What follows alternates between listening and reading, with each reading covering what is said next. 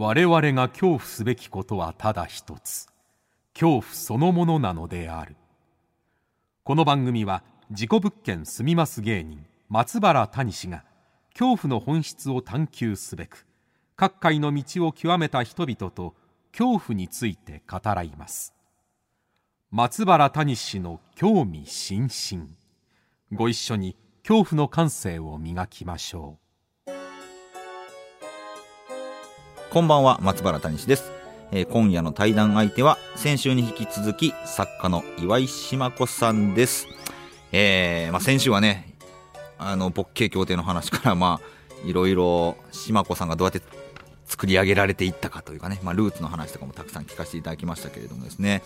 今週は、えー、島子さんがどうしてもしたいとこの話をしたくてうずうずしていたという最近起きた恐怖体験のお話、えーこちらが結構メインで聞かせてもらったんですけれどもこの話からね結構意外なところまで話の展開が、えー進みましてというか、まあ、我々がイメージしている幽霊っていうのは本当はこういうことなんじゃないかっていうところまで話が進んでいきます。これはとても興味深いです、えーさらに、まあ、興味深いといえば島子さんの、まあ、男性観といいますか今の旦那さんがかなり年下の韓国人男性なんですけどそちらのパートナーとのお話っていうのもねめちゃくちゃ興味深かったですね。あとはですね、えー岩井島子さんの怖いもの。これがね最後に聞いたんですけどもああなるほどなっていう納得の答えでございました。はい、えーキーワードは運筋です。運筋を皆さんちょっとしっかり頭に叩き込んで聞いていただければなと思います。それでは、えー番組をリアルタイムでお聞きの方はぜひ「ハッシュタグ興味津々」ハッシュタグ興味の今日は怖い、えー恐怖の今日ですね。興味津々で感想などつぶやいてください。それではお聞きください。どうぞ。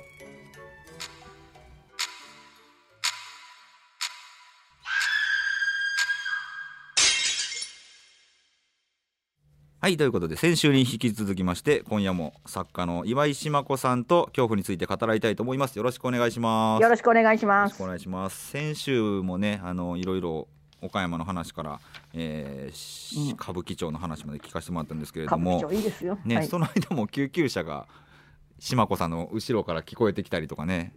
だって歌舞伎町ってね、あの、はい発砲率ナンバーワンとか言われてる喫茶店とかありますもんね。喫茶店ですか？あの発砲率ナンバーワン。あ発砲率ナンバーワンの喫茶店って何なんですか？あ、なんですかね。ええはい。まあそんな島子さんですけれども、最近はい何か怖い体験とかありましたでしょうか？いやね、この話ね、はい。したくてうずうずしてたんですけどでもいろいろとあの個人を特定されたら困るので、あ、そうですよね。ちょっもちろん。とだけフェイク入れるっていうか、あ、もちろんの入れ入れてください。ちょわっとこうからないように。ちょっとこう脚色っていうかね、はい。あの変更を入れさせてもらいますんもで、ちろんです。この話を皆さんまんまと受け取らないでくださいね。はい。あの私ね、はいある仕事で、うんとある有名文化人の女性に会ったんですよ。有名文化人。はい。あの芸能人とかではありません。まあ、はいくくりで言えば文化人ですね。はい。で本当に有名な方でうん大変有名な作品もあるんですわ。はい。はい。でだからうわあすげえレジェンドに会えたぞって喜んでたんですけど、うんでそれとも連絡先交換したんですよね。はい。でもまあ特になんか連絡がしばらく来ることはなかったんですがはい。ある時ほっと突然にうんその人から連絡が来てうん「あの島子さん私本当に困ってるのうんもうこの仕事について初めてっていいぐらいちょっとお金に困っていてアシスタント代も払えないからあのお金をちょっと工面してほしいんだわ」っていうのえー、でもすごい有名な方ですそう。有名な人で本当売れてる人なんですよ。現役バリバリで、うんでえだから私あんなすごい人がそんなこと言ってくるなんて本当に困ったアクシデントっていうかなんかあったんだろうなと。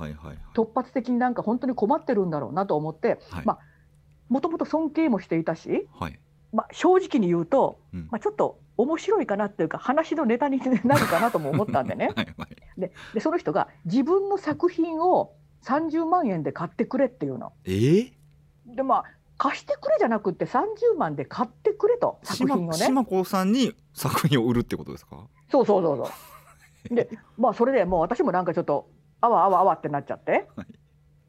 買っちゃったんですよね。買っちゃったんです30万出してその人の作品を。でこれでまああの1回きり1回きりって向こう強調したから、はい。まあ、これで助けになったらよかったわと思はっておったんですよ。あはい。それからしばらくの間連絡がなくってまあ文字通り現金な人だわ。お金払ったらもうなんか用なしかよちょっと思ってたあら そうだね。ほんとまた誰だろ突然に連絡が来てうはい。なんとねうん「島子さんお願い。なんとかかんとかの私の権利をあなたに譲るわ」と。え50万で譲るからそしたらね島子さんあなたにはね200万円も入るのよ。えー怖い怖い怖い。えなんかちょっとおかしいなっていうかもうちょっと待って金額が上がってる上に詐欺やんっていうか 完全にこれ詐欺になっとるよと。詐欺になってますよ。まあどうしようと思って。でね共通のある業界人がいたんですよ。はい。で共通の業界人に私泣きついたっていうかねえねえちょっとこれどうしたらいいと思うって、はいはいでそしたらその業界人が、うん。その文化人にうん「何事ですか？あ。一体どうしたんですか先生」いやそう先生と呼ばれるぐらいの人ですもんねそら。ね、って言ったら、なんとその文化人のお金に困ってる先生はうん。その業界人に向かってうん「ねえねえあなたにすごくいい話を持ってきたわ。え。あなた今40万貸してくれない？そしたら来月80万にして返すやわばい やばいやばいやばい。ちょっと待ってなっていうか。あのね今40万ない人がどうして来月80万用意できるんですか？怖い怖い怖い。はい。っていうふうにどんどんどんどんいろんな人に、うん。あの詐欺っていうかねはい。金貸してあの権利買ってみたいなことを言うようになっていってでねまあある偉い人がはい「ちょっとあんたどうしたの?うん」評判悪いよ」って。はいはい「金借りば食ってるんだって」ある偉い人がそしたらそしたらうん「いやじ実は実はあの有名なハリウッド俳優と私交際していて彼がコロナで病気になって映画に出られなくなったので、うん。毎月援助をしてるんです。え？えー、え？あのさよく国際ロマンス詐欺ってあるじゃない、はいはいはいはいありますね。はいはいはい。なんかこ問題になっうてました。男前にちょっと前なりすまして、うんうんうん。こう全く見知らぬ間柄なのに大金のやり取りが行われるっていうか、はいはいはい。国際ロマンス詐欺ありました。国際ロマンス詐欺、うん。私これに引っかかってるんじゃないかとそのいやでもそのハリハリウッド俳優？ハリウッド俳優と付き合ってて 先生がそうそのコロナでハリウッド俳優映画に出られなくなったから いやもうどこどこからがもうほんまなんかもう分からへんはい。毎月援助しなきゃいけないって。でもね、はい。ハリウッド俳優がはい。30万40万ってせこくね？いやそれせこいですよそれは。であのでちょっとなんじゃこりゃってなってはい。あのそれ詐欺に引っかかってるんじゃないかって私たちは大変心配したわけですよ。大先生が詐欺に引っかかって島子さんたちも詐欺に引っかかろうとしてる状態ですよね 今。そうそう。でねだけどねある冷静なうん。人がねはい。ねえねえねえねえもしかしたらそれすべてがうん。その文化人先生の嘘作り話と違うか？え？って冷静な第三者が言い出したんですよ。え？そうかそだかのら国際ロマン、あのハリウッド俳優を名乗るうん詐欺師なんて存在しなくってあそこが嘘？はい。それが嘘でそれは文化人の先生が作り上げた架空の物語と存在ででねほっていうのがねこれを言っちゃちょっとお気の毒なんですけどうはい。その文化人先生って、うん。まああのーなんとまあご家族全員が働いてないんですよ。えどういう一族。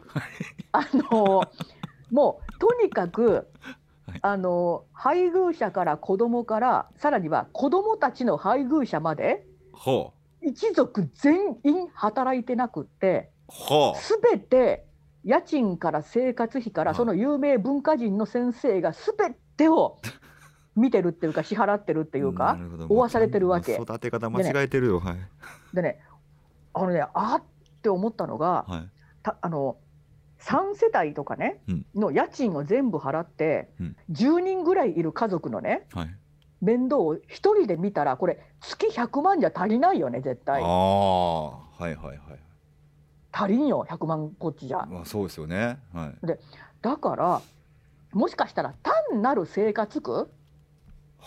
ただ単にあのみんなが大食いで米がもうないわとかはいあの誰一人働かんから家賃払えんわみたいなはい。状態でムキーってなっているんだけどでもはい。恥ずかしいからその売れっ子の人気のうん。文化人としてはねその家族が働かなくって生活苦ですって正直に言うのがはものすごく恥ずかしいからはあ。のあハリウッド俳優と私は恋愛をしていて ハリウッド俳優に助けるために援助してるのっていうふうにあの物語作ったんじゃねえかって誰かが言い出して。ああ誰かが言い出した。はい。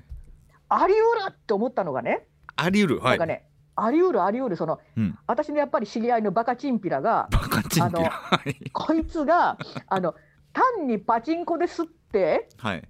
あのちょっと変なところからお金借りちゃってうん。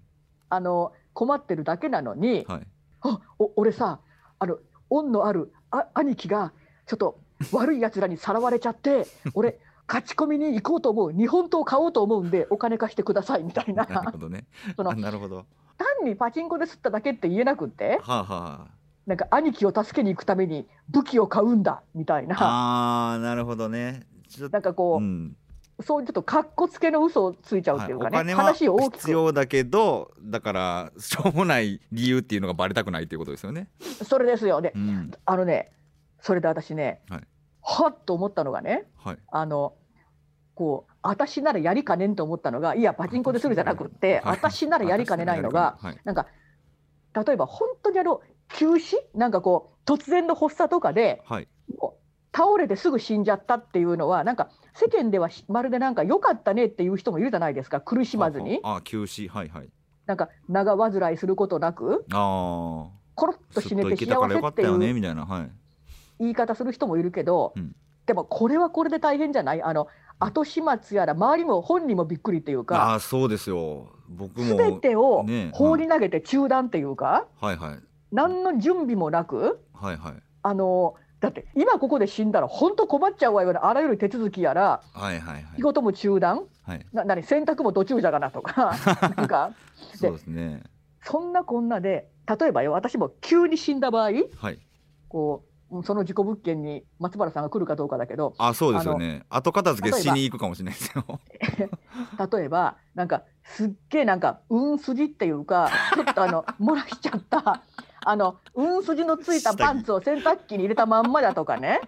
はい。あの冷蔵庫の中になんかちょっと息子に内緒で私だけヒッヒっていうそのコンビニスイーツとかねなんか息子に内緒で私だけ食べちゃうみたいなはあやつとかね。なんか本人にとったらかはい。こうそういうしょうもないしょうもないことがどえらい心残りで心残りでうん。化けて出て。はい。でもきっと見えっ張りの格好つけの私のことだから、はい。なんか「うん筋のついたパンツが」とかこう言えなくって私はね愛していた男にひどい裏切られ方をしたの。それが心残りで化けて出たのっていうふうになんか幽霊のくせに嘘つくっていうかなんかしょうもねえことを隠すためになんか大げさな恨みをなんか申し立てるような幽霊になっちゃうんじゃねえかと思った時に松原谷様もね、はい。もしかしたらあなたも幽霊に騙されてるかもよっていうかね、あ僕がですか？はい。えーこの事故物件はなんかこう、それこそ愛した男に裏切られはい。ものすごい恨みを飲んで自殺した女が、うん。彼のことを恋しがり恨み憎んで未練たっぷりに出てきてるっていうふうにあなた思ってるかもしれないけどあそういう物件もね実は、うん、あるでしょうか実は彼女ははい。それこそねなんかこう全く妄想で亀梨さんと私の 愛のエロエロ漫画みたいなはい。下手くそな漫画でね 妄想欲望丸出しの垂れ流しのなんか恥ずかしいなんか漫画かなんか書いてて、はい人に見られたくないあれを見られたくない、うん。どうしてもあれを見られたくないみたいな。はあはみたいなことで出てるのかもよそれがこの世の未練として未練になってるのかもよっていう。自分が幽霊として出ちゃってる可能性があるってことですよね。ええ、でも本当のこと言えなくって。もう本当のこと言えなくって。そうか。なんかそれっぽいいかにもみんなが納得しそうなドロドロとしたはあ。恨みの物語を作ってるかもしれないっていうか。うわすごい発想ですねそれ。いやなんかいや絶対なんか私そういう幽霊になりそうだもん私が。その大先生が多分ハリウッド俳優と付き合ってるのにお金工面するっていうのが嘘だったとしてそういう生活苦の見栄をそれで言ってるんじゃないかっていうところから、うん。もしかしたら幽霊も、だ幽霊ももしかしたらしょうもない笑えるような、はい、あのそんなん気にすることはないよっていうようなあ。のことが実は原因で出てる。うわー。でもかうんだってもう勝手にみんなはうん。きっとものすごい恨みっていうか、そうですよね。ものすごい怨念があるにと。違いないと。ストーリーも作り上げちゃいますし、とうん。うん。と思ってんじゃないのかな。意外と意外と。はあでもしこの世に未練を残したことが幽霊として出るというのがその幽霊の出る設定ならそういうことですよね。なんかうん。ちょっと違うけど、そのちょなんななんだろうな。本当に向こうが悪意を持ってうん。攻撃してひどい言葉をうん。こっちに投げかけたことよりも、はい、むしろなんかこうななんだろう。好意すら持ってくれてる人がうん。冗談めかして言ったことの方がぐっしゃーって胸にくることってないですか？ありますありますあります。わかります。わかります。あるあるある。でしょ、はいはい。明らかな敵意持ったはいはい。やつの悪口より、はいはいはい。なんか絶対これ悪気ないんだろうなどころか、うんうんうんむしろ褒めてくれようとしてるんだろうはいはないってい。うふうなことで、うん。親しい人が言った一言がドスはいはい暗い鍵を落とすことがありますね。とそれでなんか心にはいはい。残るってありますもん。はい、良かれと思って言ってんだろうなっていうところが傷つくなっていうね言で葉意外に、ね。うん。あの意外にいかにも敵対してるっていうかはい、あの見学な中の人のうん、攻撃的な言葉も 意外に忘れたりしてねなんかあの。ああまあそうかそうですよね。なんかあそういやなんか言われたなみたいな。うんうん確かに確かにありますあります。うんうん。まあそうそりゃそうやろなって思うから納得するからかもしれないですし、だからた、まあ、あのネットで攻撃されて心病んじゃう人もうん、なんか割と傍から見たら些細なって思えちゃうことかもね。分かりです。なるほど。そこにもつながるか。確かに。うん。確かにそうなんですよね。なんかあのーすごい的外れなて悪意とか敵の書き込みとかって別にやっぱ心残らないですうもんね。ん。うん、あなんか、うん、確かに。あそう思ってる人がそう仲味方と思ってる人があそういうこと言っちゃうんだとかがすげえ心に残ったりしますもんね。ネットの書き込みでも。わかるな。だからね。で結局私うん。あまりにもそのお金攻撃お金ちょうだいお金貸してくれ攻撃の文化人先生が怖くって私。そこはね本当怖くてあもうあ私ね生まれて初めてはい。とブロックしちゃったよ。ブロックしたんですか？もうあまりに怖いからもう。あまりに怖いんで。でね私ねうわっってなったのが、うん。とりあえず電話とうん。LINE とブロックしたわけですよ。はい。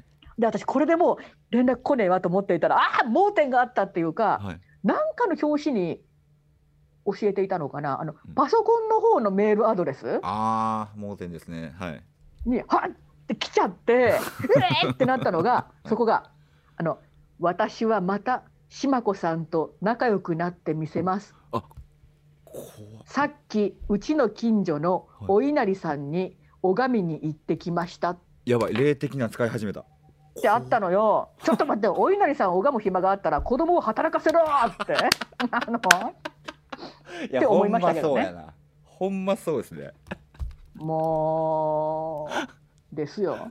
怖えよ。こもうちょっともう本当なんなんなの？なんなの？でこのだけどこれね一体この結末ってどうなるんだろうなと思うんですよ。はいはいはいはい。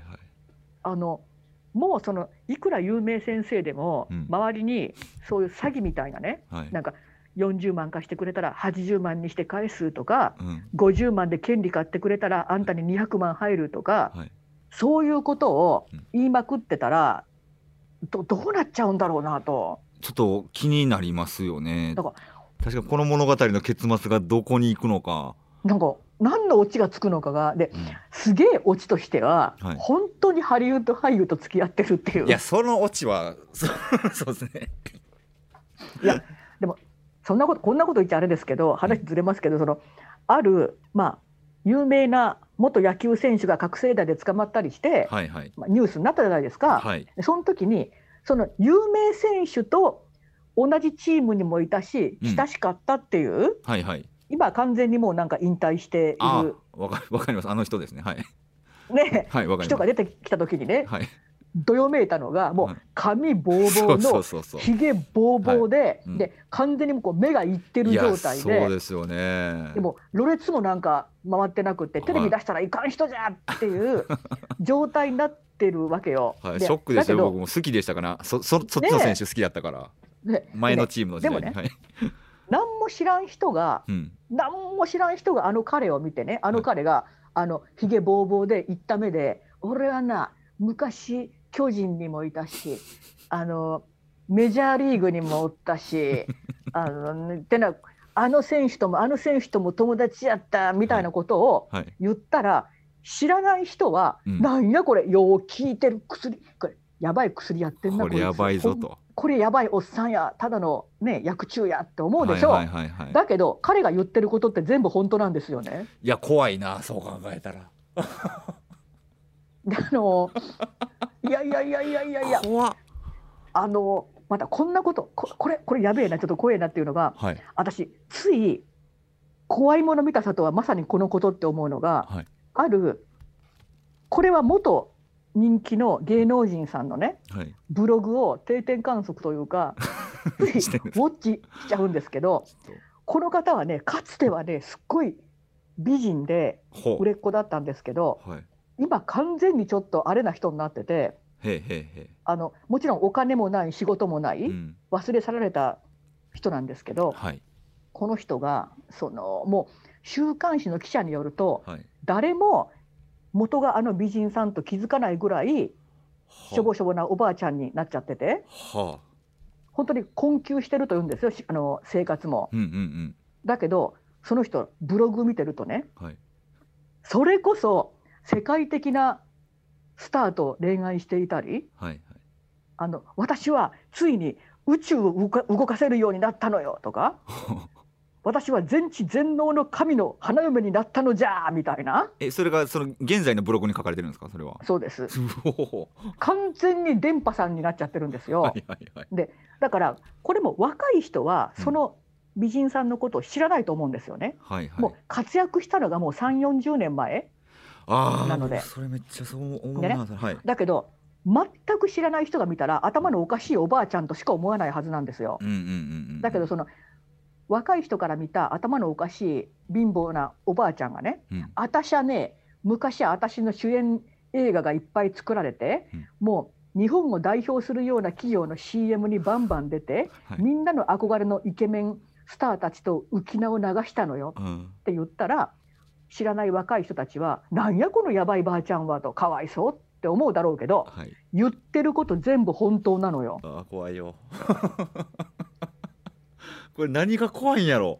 その時代の流れとかもあるしうん。人生なんですかね？怖いっていうのが。ななんやろこれ？だからなんでそうなったっていう？はいはいはい。だからむしろ妄想である方が怖くないですよねなんか。わかります。はい事実だから怖いんですよね。事実だから怖い。病気とか薬物中毒とかの妄想だったら、うん。原因がそこにあ明らかですもんね。そうですね。そうじゃないところの。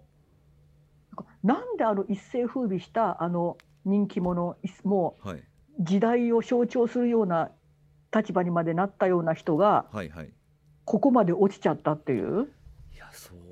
その落差こうちょっと違うけどあのおにゃんこクラブってねはいはい。ちょっと若い世代なのかな、はい。であの中に本当に綺麗なこう美人さんうんうん。いたんですけど、うん。一番人気があったのが、うん。最も普通の子だったんですよね。はあ。でそのその方ってねうん。人気絶頂期も一番普通の女子高生だったしはい。でね今現在のお姿を見ても、うん。その全く普通のおば様なんですよね。ではいはいだから若い人はどうしてこの人が一番なのって。でも当時からみんなもねなんでこの人が一番なんだろうねって当時からも言ってたんですよね。はあはあはあ。ああれは一体何のマジック？これ何なんでしょうね。でもそのまあもうここれも10年前とかになっちゃうかもですけれどもその AKB グループだとかのねやっぱりセンターに立つだったり人気がある子はなんか、うん。特別めっちゃ可愛いとかってよりもみみんなから親しまれる感じの人が人気だったりとかなんかなんなんでしょうねこの感じ。でもなんかみんな魔が差してた。魔が差してたんですか？みんな魔が差してたんかね。魔が差したってことになるのかな？魔が差すってありますよ。だって私も振り返ってみてなんであんな男にあんな夢中だったんだろうかあら狐にも化かされてたかのうっていう のありますあよ過去の恋愛遍歴でっていうことですか？あ男を持って。何だったんだろうあれはって。どうしてあれにあんなに必死になったんだろうっていう。いやーそれ男で怖かったお話とかってあったりしますか？男性というか。いやあのーまあ暴力的な男っていうのはもう最初から避けるっていうか私はいはいははい。ダメ男が好きでも、うん。ダウナー系ダメ男が好きなわけであのアッパー系はダメなんですよ私怖いっていうか。あーはいはいはい。物理的に攻撃を加えてきますもんね。あのオラオラ系ダメなんですよね私。はあ、はあはだらーんとしたダメ男ばっかなんですけど、うん。あのちなみに今の夫って2番目はね、はい。あのジョンウォンっていうのが韓国人なんですけどそうですよね。韓国の方ですよね。こいつは見上げた紐っていうかね あの紐の鏡っていうかね紐の鏡。私ね心打たれたのが、はい。あのそれこそね、うん。ジョンウォン君と、はい。あの台湾に旅行した時にはい。有名なお金の神様のお寺があってはいはい。私が「はいはいここ拝んどき」ってはい。言ったら「うん。えーこんな外国のわけのわからん神様に祈るよりうん「島子お金ちょうだい」って言った方が早いし確実って言ったんですよね。はい。その通りなんですよね。その通りなんですよね。本当。ここいつこいつすげえ正しいことを言いやがったっていうか。正しいことを言いやがったりな。ん だなんでこのそんな旦那さんがを愛してしまうんですか？ね。可愛いっていうかあのか、私やっぱねそのジョンウォンの前に付き合っていた男がとにかく不機嫌だったんですよね。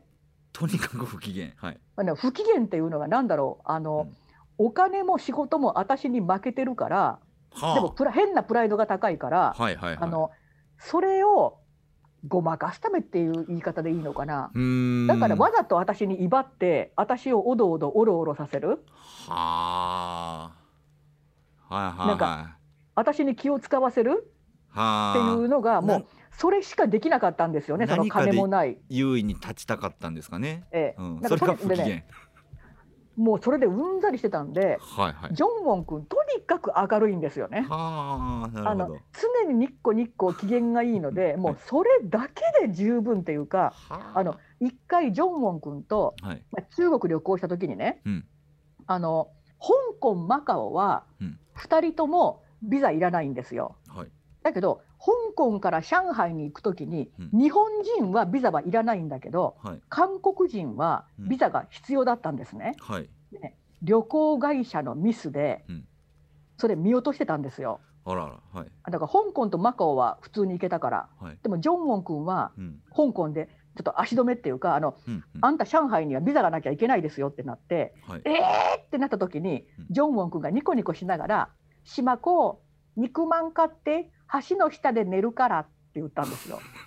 だって可愛いなっていうか。あでも可愛いなそれ言われて、でねここで前の男だったらはい「なんでお前こんなこともできないんだよ」とかね。ああとその漁港会社のやつは無能だって罵ったりあと何の罪もない香港のはいはい。その航空会社の職員を罵倒したり。なるほどな。もうこ収まりがつかないんですね。なんかっていうことをしたに違いないのよ。それをジョンウォンが、うん。あの橋の下で寝るから肉まん買ってって言った時に、うんこいつがやっぱりパートナーだっていい話思ったんですよ。はあ。別にね、うん。そこでねうん。あの多くの女はうん。あのお金持ってない夫は嫌だとかね、はいはいそこでバシッとその英語で交渉できる男でなきゃ嫌だとかね。ねえねえうん。もう最初からそんなボンミスを犯さずはい。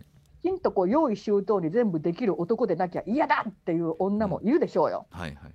でもね私その辺はほんまどうでもいいのよ。うんうんうん私が気にするところとなんだろう、うん。どうでもいいところっていうのがうんはい。こう噛み合えばいいわけでな。うんうんうんうん。別に英語で交渉できんとかそんなことほんまにどうでもいいよ。はいはいはい。気にする人は一番それ気にしたりするんだろうね。ああまあそうなんでしょうね。ああ、でも僕もなんかその話聞いたらジョーンさんなんか好きになってきました。なんかあのパートナーじゃないからでしょうけど。でねあいつの何がすごいって、はい。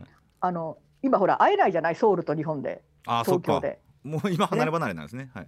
もともと別居婚っていうか？うんあそうなんですね。だったんですけどなるほど。ソウルの家に行くとうん。女物のこの化粧水が置いてあって、はい。明らかに私じゃないっていうかハングルで書いてあるしな。ではいはいこれ何？これ何？って言ったらジョンウォンが真顔で「ん？これ島子のだよ。島子年寄りだから忘れてるんだよ」って言ったんですよ。もういいやもうって。もういいやってなるんだ。もうえもうえそれでもうそれでいいわ。そう笑わしてくれたらええもうなんか。確かにそうですね。あのそこでで逆ギレするとかはい。なんかすげえなんかもっともらしい言い訳するとかじゃなくってうんうん。はなんかもう笑かしてくれた。ああの私の仲良しの漫画家の西原理恵子ちゃんもね、はい旦那さんが浮気してうん。それを咎めたら全裸になってでんぐり返しをしたんですって。で もうそれで許した言ってましたもんか全然意味わからんけどでも許せちゃうんですねそれで。あまりにも笑えたのでと。もうええわって あでもそっか笑いはやっぱいい必要ですね。うん、ね。必要というかなんか新規臭い話でどんどん中が暗くなっていくよりもなんかそういうカラッとした感じの方がええ二人ってやっていけるのかやっぱもしれないですね。ねやっぱそこはあのやっぱ西日本特有なんでしょうかねそういうのは。ああそうかもしれないですね。もしかしたら笑いって、はあ、なんか靴を買いに行くと言ってね奥さんが帰ってこなかったってね。あの それはチャーリー浜さんね。チャーリー浜さんの話か。いいですね。どこまで靴を買いに行ったんでしょうね。あそう韓国旦那さん韓国の方ですけど韓国の怖い話とか怪談とかってあったりするんですか？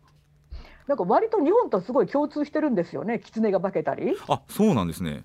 あとふと気になるのがはい。あのまあ私アジア全般が好きではい。ちょろちょろ行きますけど、うん。あのね東南アジア独特のあの入れ墨ってあるんですよ。なんか虎の頭と尻尾がない入れ墨がね。なんかこう割とその暑い国カンボジアとかベトナムとかタイとか、はいミャンマーもかな、うん。フィリピンもかな？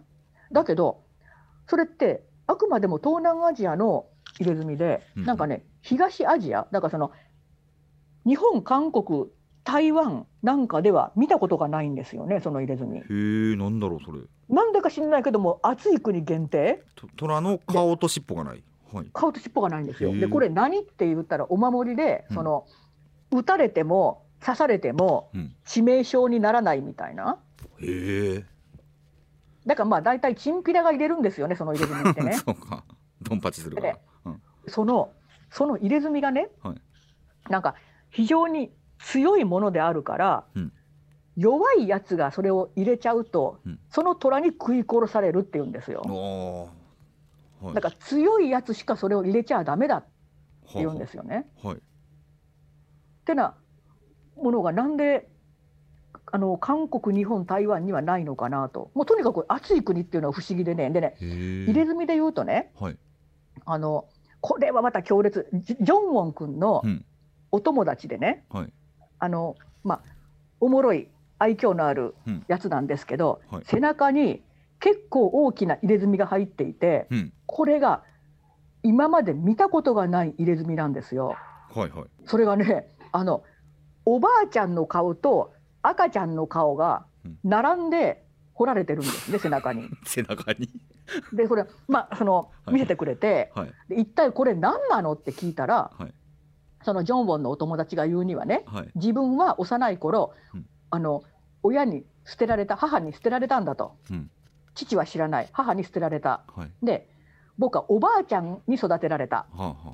母方の。うんうん。だからこの背中にあるのは、うん僕の一番愛するおばあちゃん。なるほど。それから、うん。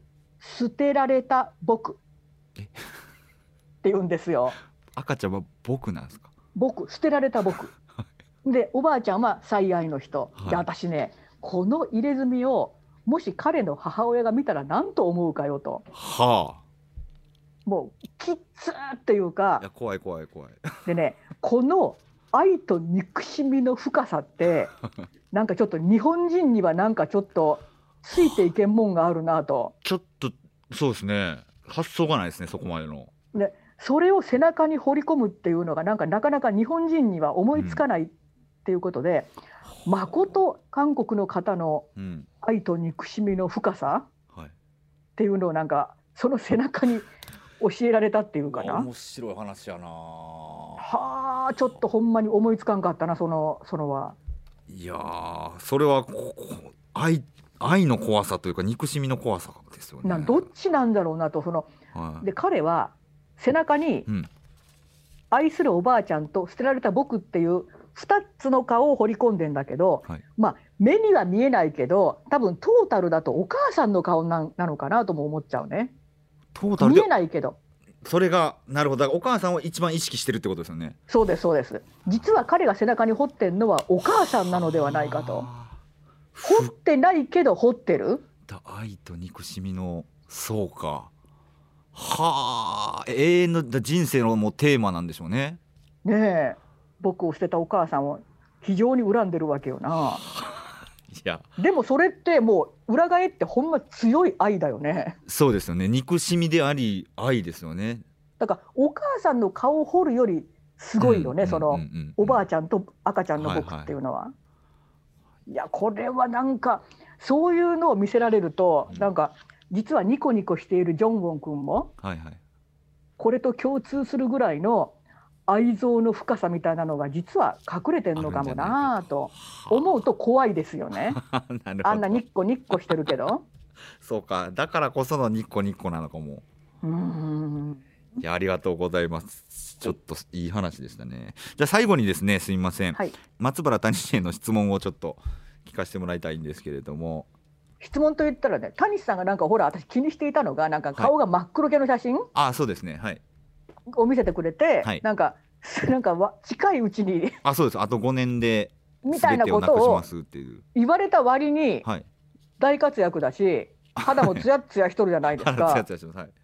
ねえ、だから、あのほんまになんか最近な何事もなくですか？あーそうですね。いや本当に何事もないんですけどその、今年がその年なんですよ。最後の年。え？なので全てなくすなら今年というそのツヤツヤぶり見てると大丈夫そうですけどね。大丈夫かね。だからパーンって破裂するかもしれないです。なんかわかんないけど。なんやろでもコロナが収まったら、はい。なんかもうもっとこうガーッと広げてなんかあの、途方もないねアフリカの事故物件とかね。なんかあの南極にあるんかいな。あの南極途方もないいところに行かれる予定はないですか？ああまあでもい一度はなんか行ってみたいですけどね。そのもうわけのわからんところに わ事故物件っていうキーワードだけで。ドバイの大豪邸とかね。どうやって借りるんだっていう話ですよねそれ。いやそうですね。だかな大島てるさんがどうやったかな？アメリカでその誰やったかな？なんか有名なあのーハリウッド俳優と、えーいやスポーツ選手だったかなのあのカップルが買い取った大豪邸が実は有名なあの人物が射殺された事故物件であるっていう話だったりとかはあ、聞きましたねもうなんかもうもうこうなったらほんまにあの世界に広げていってほしいですあありね。がとうございます。そうですね。まあね、すべてなくすならなくすで何でもできるなっていう、感じですので、はい、逆にプラスにポジティブになんかこう捉えれてますけどね、僕は今。あでもあの私島田秀平さんに手相を見てもらったらはいはい。あの生命線が3本あるって言われたんですよ三ね。本あるんですか？でね生命線もあるの？3本めちゃめちゃ生命力強いって言われたんですけど考えたらはい。2回ぐらい死ぬような目に遭うんかなと思そっか。死なないってことは二回死ぬけど死なない。死にそうなるけど死なない死なないっていう。それが怖いですね。なとも思ってるんですよね。なんか松原さんもなんかここで新生タニシみたいななんかこそうですね。う違うキャラになるとかね。あでもそれはなんかありそうやなっていう気はえなんとなく。全くもって今までのキャラを捨ててはいはい。あそこに行ったかみたいな。そうですね。急に体鍛えてすげえマッチョキャラになったりしてね。そうですね。めっちゃいいいい生命力みなぎってんなみたいな と死ぬっかてそういうことみたいな。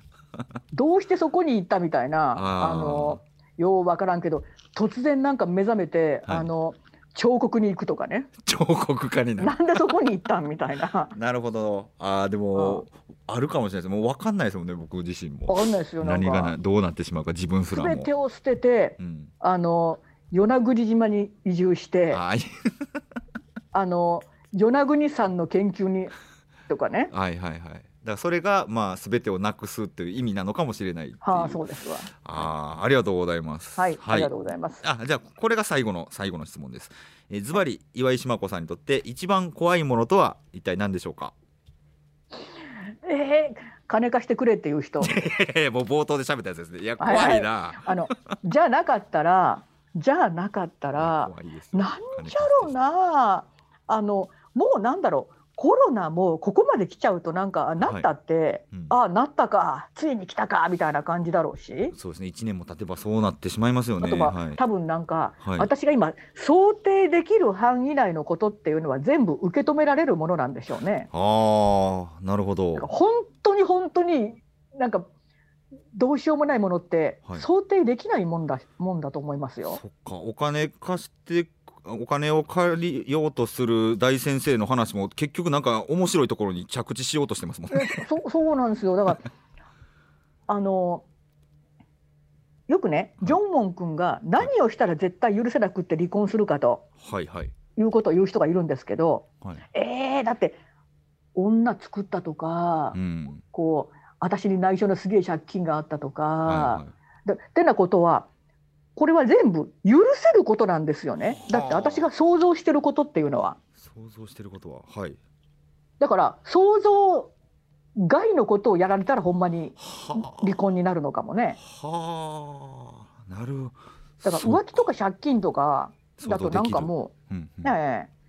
だから本当に本当に私が想像もつかんことをされた時でしょうね。はそれ怖いですよね自分の想像ができないことが降りかかるっていうのは、あさあなるほどな。確かにな。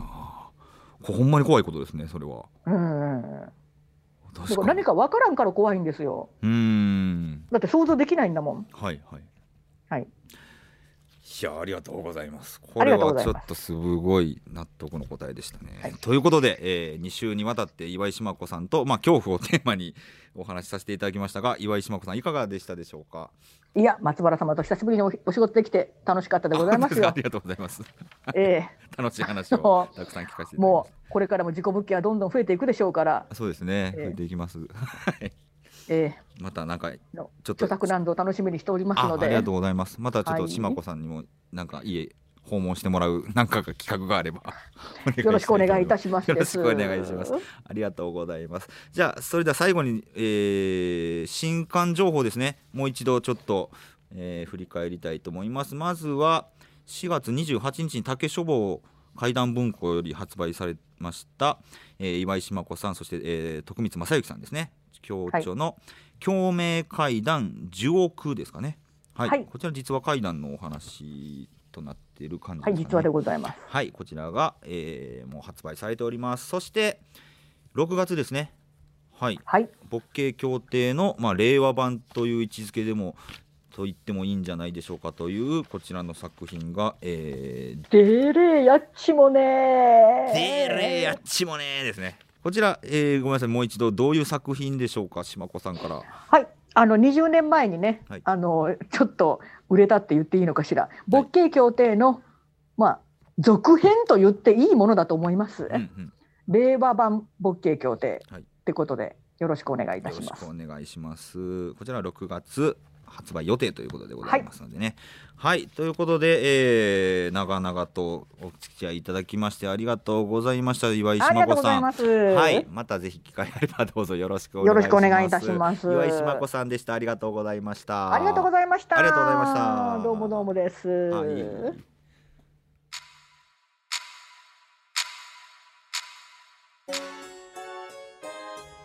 さあいかがでしたでしょうか、えー、岩井島子さん2週にわたってお話ししていただきました。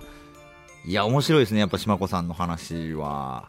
なんだろう。やっぱすごい着眼点がすごいですね。えー、その話がこうなっていくんやっていうのがなかなか興味深かったです。ということでまた来週はどんなゲストの方が登場いたしますでしょうか？お楽しみお待ちください。そして恐怖の感性を磨いてお待ちくださいませ。ということで松原谷市の興味津々。今宵はここまでです。皆様どうかお元気で。さようなら。